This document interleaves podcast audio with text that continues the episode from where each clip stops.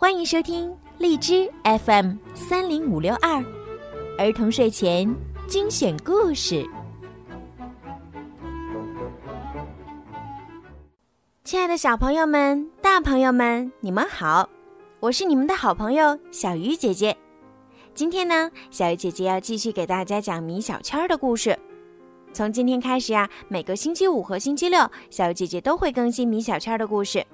那么，如果想要提前收听的话呢，记得在荔枝里面购买小鱼姐姐的粉丝会员，就可以提前收听了。好啦，现在就让我们一起来听今天的米小圈儿。米小圈儿上学记之少先队风波，十月十三号星期一。今天班里发生了一个重大事件，特别重大的重大事件。魏老师在课堂上宣布，班里将会有十名同学率先加入少先队。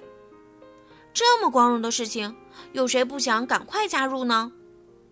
姜小牙第一个把手举了起来：“老师，老师，让我加入吧！”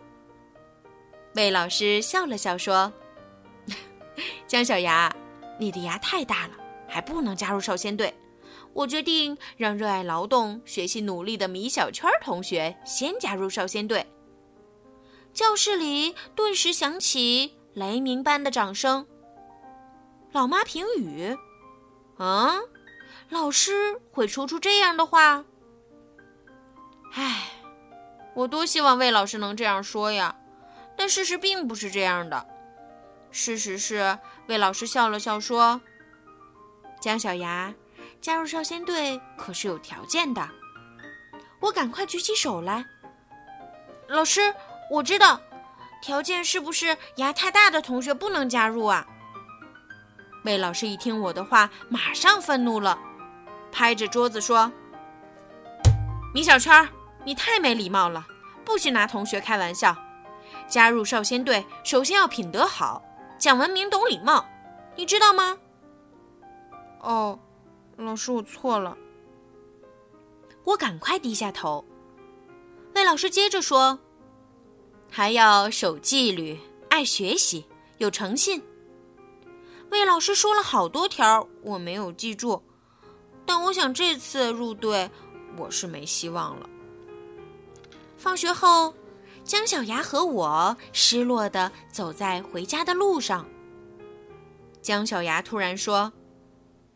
米小圈儿，你说老师会选我们加入少先队吗？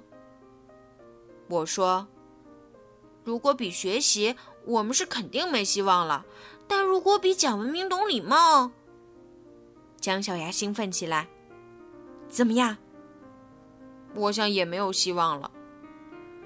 唉，此刻我很失落，非常失落。老妈评语。米小圈儿，只要努力，妈妈相信你一定会成为一名优秀的少先队员的，加油！